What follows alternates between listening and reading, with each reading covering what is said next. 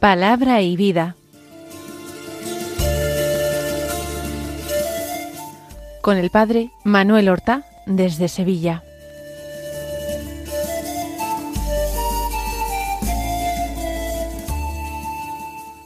En el nombre del Padre y del Hijo y del Espíritu Santo. Amén. Alabados sean Jesús y María. Muy buenos días, queridos amigos, oyentes de Radio María y seguidores del programa Palabra y Vida. Hoy es el miércoles 27 de diciembre. Hace solamente dos días celebrábamos la solemnidad de la Natividad de nuestro Señor Jesucristo.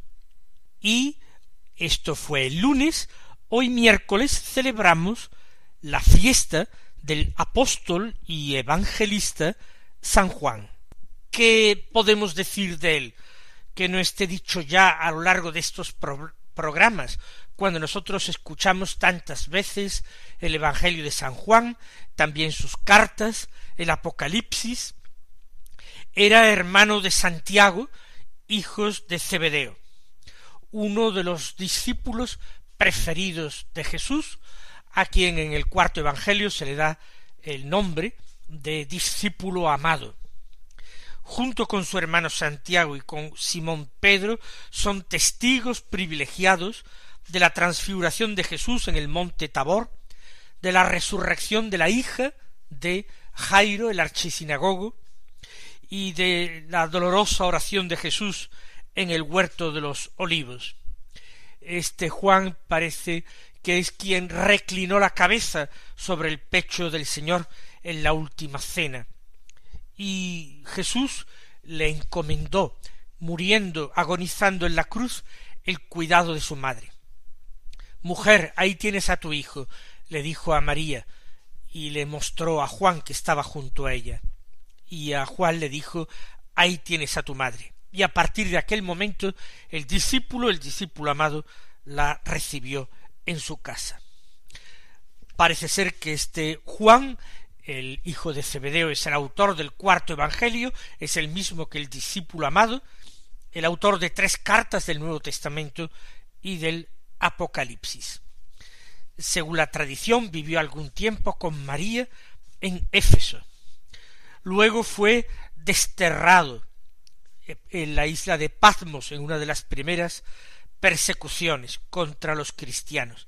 Siendo ya de edad muy avanzada, murió siendo el último apóstol en dejar este mundo. Hoy las lecturas de la misa son precisamente de Juan. La primera lectura es de la primera carta del apóstol San Juan y el Evangelio es también de San Juan. Concretamente del capítulo veinte, los versículos dos al ocho que dicen así. El primer día de la semana María Magdalena echó a correr y fue donde estaba Simón Pedro y el otro discípulo a quien tanto quería Jesús. Y les dijo, se han llevado del sepulcro al Señor y no sabemos dónde lo han puesto. Salieron Pedro y el otro discípulo camino del sepulcro. Los dos corrían juntos, pero el otro discípulo corría más que Pedro. Se adelantó y llegó primero al sepulcro, y asomándose vio las vendas en el suelo, pero no entró. Llegó también Simón Pedro detrás de él, y entró en el sepulcro, vio las vendas en el suelo, y el sudario con que le habían cubierto la cabeza, no por el suelo con las vendas, sino enrollado en un sitio aparte. Entonces entró también el otro discípulo, el que había llegado primero al sepulcro. Vio y creyó. Ha narrado el cuarto Evangelio la visita que la madrugada del domingo de Pascua realizó María Magdalena al sepulcro de Jesús. Es la mañana del domingo muy temprano antes de amanecer. En el cuarto Evangelio esta mujer, María Magdalena, aparece perfectamente destacada. En los otros evangelios va junto con otras mujeres para ungir el cuerpo de Jesús y van pensando quién removerá la piedra del sepulcro. Pero en este cuarto Evangelio no se dice el motivo de la visita, no se habla de la preocupación por remover la piedra del sepulcro, e incluso no es un grupo de mujeres, sino esta extraordinaria mujer que va sola al sepulcro. Una vez que comprueba que el sepulcro está vacío, dice el texto, y aquí comienza, María Magdalena echó a correr y fue donde estaba Simón Pedro y el otro discípulo a quien tanto quería Jesús. Hagamos eh, algunas observaciones, porque se pueden sacar ya conclusiones de este texto. Para María Magdalena la referencia inmediata a quien hay que ir a transmitir todas las noticias referentes a Jesús es Simón Pedro. Y Simón Pedro está junto a ese discípulo a quien tanto quería Jesús. En la iglesia, todo tipo de comunicaciones del Señor, todo tipo de riquezas espirituales, han de ser referidas y confirmadas por quien tiene en la Iglesia la misión de confirmar en la fe a sus hermanos. María Magdalena inmediatamente comparte esto que ella ha encontrado. Al principio le parece algo totalmente negativo, que se hayan llevado el cuerpo del Señor, puesto que todavía ella no cree en la resurrección. Ella cree en Jesús y ama a Jesús, pero eh, la luz de Pascua no ha inundado todavía su espíritu y por eso en la resurrección todavía no cree. Le parece algo eh, demasiado eh, hermoso, demasiado feliz para poder ser creído. Nuestro espíritu, el espíritu humano, siempre encuentra más facilidad para creer en lo doloroso y negativo que no en lo positivo. Así pues, Simón Pedro es el que tiene que confirmar a sus hermanos y es el primero que debe ser informado del hecho del sepulcro vacío. Pero junto a Simón Pedro está el discípulo a quien Jesús tanto quería. Está Juan. Después de la pasión, muerte y sepultura de Jesús, no se han separado. Cierto que sólo el discípulo amado estuvo en el Calvario, sólo él estuvo junto a María, la Madre del Señor, sólo él fue uno de los que, en compañía de aquellos varones José de Arimatea y Nicodemo, participaron en la sepultura del Señor, en el descendimiento de su cuerpo de la cruz. Pero él no se ha olvidado de Simón Pedro, no viene a reprocharle ni su cobardía ni sus negaciones. Juan encuentra también refugio y confirmación junto a Simón Pedro. Quizás Juan testimonie a Simón Pedro todo lo que ha visto, todo lo que ha contemplado, el encargo que ha recibido del Maestro estando en la cruz. Quizás le refiera las palabras que el Señor pronunció durante su agonía en la cruz, para que Pedro fuera informado de esa última enseñanza del Maestro que no escuchó en persona. Y Simón Pedro acoge ese testimonio con humildad, reconociendo su cobardía y su pecado por el que ya ha llorado tanto todavía seguirá llorando y María Magdalena viene a sorprenderlos a ambos. Se han llevado del sepulcro al Señor y no sabemos dónde lo han puesto. María Magdalena revela su falta de fe. No entra en sus eh, cálculos, en sus previsiones, que Jesús pudiera resucitar. Sin embargo, cada vez que el Señor anunció su muerte en los Evangelios, al menos fueron tres veces, relatan los evangelios, siempre después anunció su resurrección, siempre en Cesarea de Filipo, eh, después de la transfiguración y ya subiendo a Jerusalén. María Magdalena obviamente no pudo escuchar este anuncio de la resurrección de Jesús en Cesarea de Filipo, solamente estaban los doce. Tampoco en el Tabor solamente estaban con Jesús Pedro, Santiago y Juan. Quizás en esa última subida a Jerusalén, en el tercer anuncio de la pasión y resurrección, María Magdalena pudo escucharlo. Lo escucharon los apóstoles, lo comentarían con ella, si es que ella no alcanzó a oír en persona estas palabras. Pero a pesar de haberlo dicho el Señor, ni ella ni tampoco otros apóstoles creyeron en la resurrección hasta que no vieron a Jesús resucitado. Por eso dice se han llevado del sepulcro al Señor y no sabemos dónde lo han puesto. Jesús no es una cosa que se traiga y se ponga y se lleve y se quite. Jesús es el viviente, Jesús es el Señor.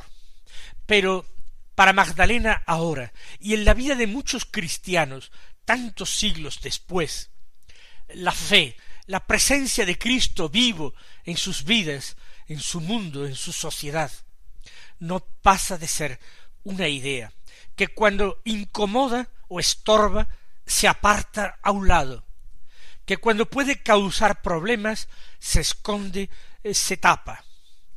Una idea que puede resultar bonita, ayudar a ponerme a mí en los momentos en que interese una etiqueta conveniente, pero nada más.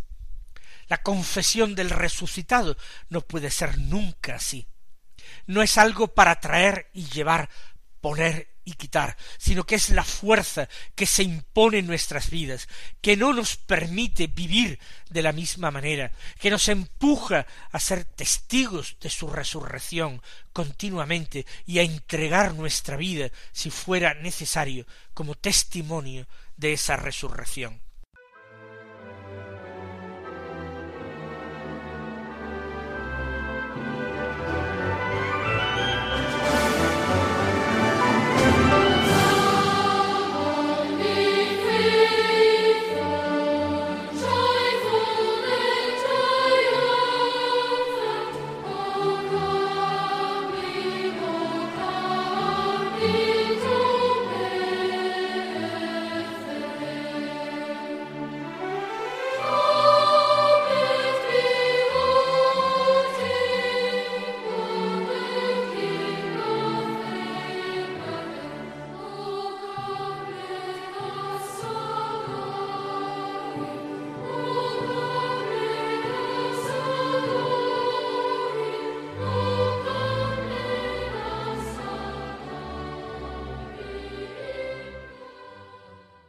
Estas palabras de Magdalena, dice el Evangelio, salieron Pedro y el otro discípulo camino del sepulcro. Inmediatamente ellos quieren verificar aquello que ha sido testimoniado. Está a su alcance el hacerlo. Ellos necesitan estar ahí para poder también comunicar la noticia a otras personas salen y no salen de cualquier forma, sino que dice el Evangelio, los dos corrían juntos. Recuerden cómo María, lo hemos leído hace muy pocos días en el Evangelio de la Misa, salió de Nazaret a prisa hacia un pueblo de la montaña de Judá para visitar a Isabel. Deprisa, no se puede seguir al Señor, lo he dicho en más de una ocasión, arrastrando los pies lo que estamos nosotros tratando, lo que estamos contemplando, es lo más importante y decisivo en la vida de cualquier hombre. Hay que apresurarse y ellos corren, pero el otro discípulo, el discípulo amado, corría más que Pedro. Aquí hay que ver simplemente eh, la constatación de que Juan seguramente era el más joven de los apóstoles. Así lo ha dejado siempre consignado eh, la tradición cristiana. Más aún se le venera también como el apóstol virgen. No sería extraño si en el momento del seguimiento del Señor fuera muy joven y no hubiera contraído matrimonio. De Pedro sabemos que era un, hombre casado, se habla de su suegra, aunque no se hable de su esposa en el Evangelio. Pero de Juan no. Es quizás más joven, por eso corre más deprisa. También en la Iglesia puede darse el caso de que como hay muchos carismas, como la Iglesia es un cuerpo que tiene muchos miembros, y no todos los miembros tienen la misma función, no todos desempeñan el mismo oficio, hay en la Iglesia quienes principalmente contemplan, van por delante de sus hermanos a la experiencia de Cristo vivo. No desean sino ver, no anhelan ardientemente, sino experimentar. Es esta porción de la iglesia contemplativa, porción excelente en la casa de Dios, que es la iglesia. Así este apóstol contemplativo, que es Juan, corre y llega el primero, porque el camino de la fe es el camino más corto para llegar a Dios. Hay otros caminos también, el camino del estudio de las sagradas escrituras, el camino de la teología que usa las herramientas de la razón humana para llegar a la verdad. Pero aun existiendo esos caminos que es bueno que utilice Pedro, siempre el apóstol contemplativo llegará antes, porque la fe nos lleva en un vuelo a gustar y a amar lo que la razón tarda mucho más en encontrar. Asomándose, el discípulo amado vio las vendas en el suelo, pero no entró. ¿Por qué no entró? Porque guarda la primacía de Simón Pedro. Él es fiel a las palabras del Señor, aunque el Señor no esté ahora visiblemente en medio de ellos. Y es el Señor quien ha puesto a Simón Pedro al frente de su iglesia. Él lo ha hecho el primero entre sus compañeros, primero entre iguales, pero le ha dado la misión de confirmar en la fe a sus hermanos. Y entonces, por respeto, no quiere ser él el primer testigo inmediato, sino que se detiene a la puerta, mira y aguarda, mira y espera con total eh, respeto y amor a la llegada de Simón Pedro. Simón Pedro es más lento, pero sin embargo no duda en entrar. Llegó detrás de él, pero entró en el sepulcro. Y como Juan ha visto desde la entrada del sepulcro, Pedro ve desde dentro del sepulcro las vendas en el suelo, y también el sudario con que le habían cubierto la cabeza, no por el suelo con las vendas, sino enrollado en un sitio aparte. Hay personas que estudian esto que aconteció la mañana de Pascua y esta atención que presta el cuarto Evangelio a los lienzos sepulcrales y trata de sacar algunas conclusiones, como que el cuerpo del Señor se esfumó, se desvaneció en el momento de la resurrección, y el sudario quedó más que enrollado, utilizando otra traducción del griego original, quedó como aplastado. No fue quitado de su rostro el sudario que envolvía su cabeza, sino que la cabeza desapareció debajo de este sudario y el sudario quedó aplastado. No estaba por el suelo con las vendas, sino que estaba en un sitio aparte independientemente de que esta interpretación que se hace, una interpretación moderna, que se apoya también en el estudio de esa magnífica e intrigante reliquia que es el Santo Sudario de Turín, lo que importa es que Simón Pedro entra hasta dentro y comprueba con minuciosidad todos aquellos detalles, porque todo lo que concierne al Señor, todo lo que tiene que ver con Él, es importante. Todo ello merece ser conservado y transmitido. Cuando Simón Pedro comprueba estas cosas, entonces entró también el otro discípulo. Entró también el discípulo amado, entró Juan, el que había llegado primero al sepulcro. Podría haber entrado el primero, pero no quiso hacerlo. La fe no se compadece con la impaciencia. Siempre es humilde, siempre acepta ceder el primer puesto. Él entra y es el que había llegado primero. Las palabras de Jesús todavía resuenan en su corazón. El que quiera ser primero entre vosotros, que sea el último entre vosotros, el servidor de todos. El que aspire al primer puesto, que busque más bien el puesto de esclavo. Por eso Juan, fiel a la palabra de su Señor, no ha querido atribuirse ningún mérito, ninguna primacía. Entró el que había llegado primero al sepulcro después. Y añade, seguramente él mismo vio y creyó. Las cosas las había visto desde la entrada del sepulcro, pero no se nos dice en ese momento que hubiera creído todavía.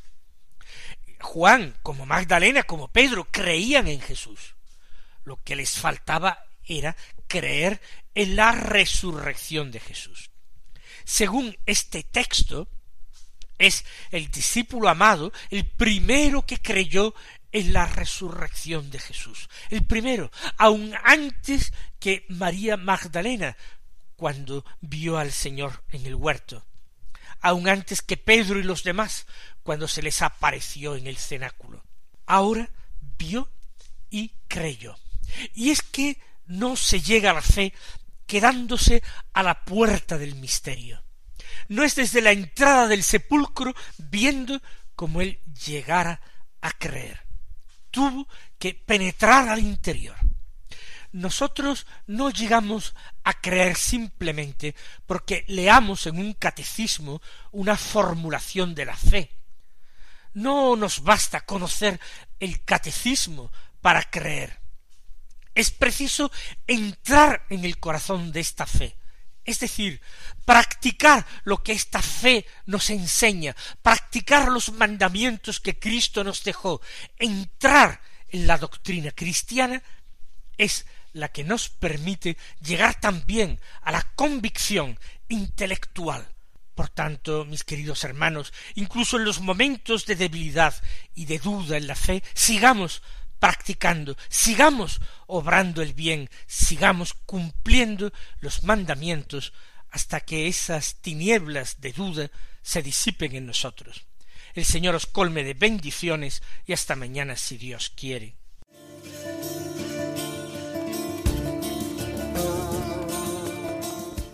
Han escuchado en Radio María Palabra y Vida